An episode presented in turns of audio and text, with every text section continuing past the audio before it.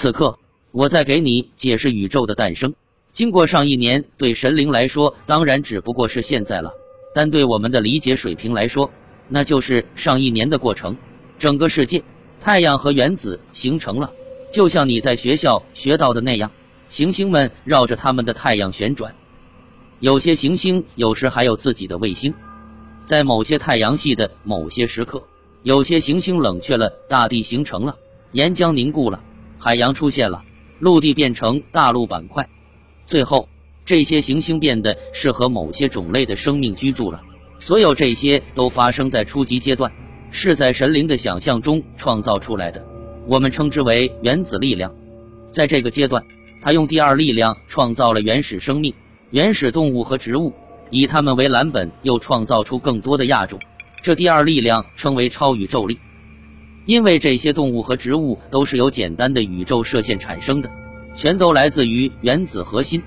最初，神灵想象着通过特殊的生命体来体验感情，他通过第三种力量，即我们所称的超天体力，想象出了人的原型，这样人也就产生了。你过去想过没有，米歇？要创造一个人，甚至一只动物，要多高的智慧？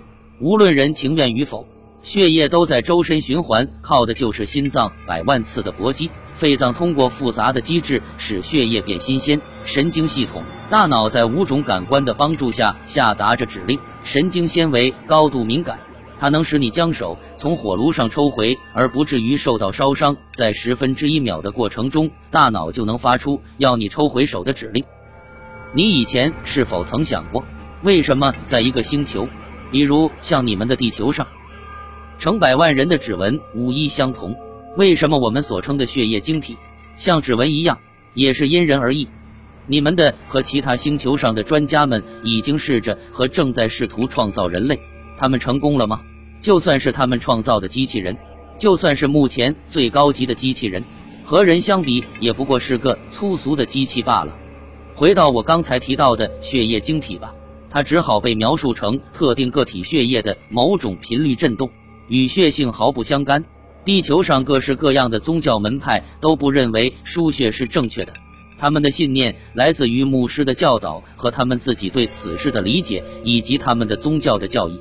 他们应当寻找真正的原因，那就是不同频率的血液混合之后所产生的后果。如果输血量大，这对受血者多少会有影响，其受影响的时间长短与输血量的多少有关。虽然这种影响通常都不致命，经过一段时间，受血者的血液中就不再有一丝一毫供血者的震动。别忘了，这种震动与其说是一种血液物理的和流体的震动，不如说是整个躯体的震动。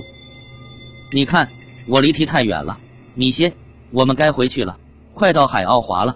当时。我不敢问涛，那第四种力量是什么？他已经动身前往出口处了。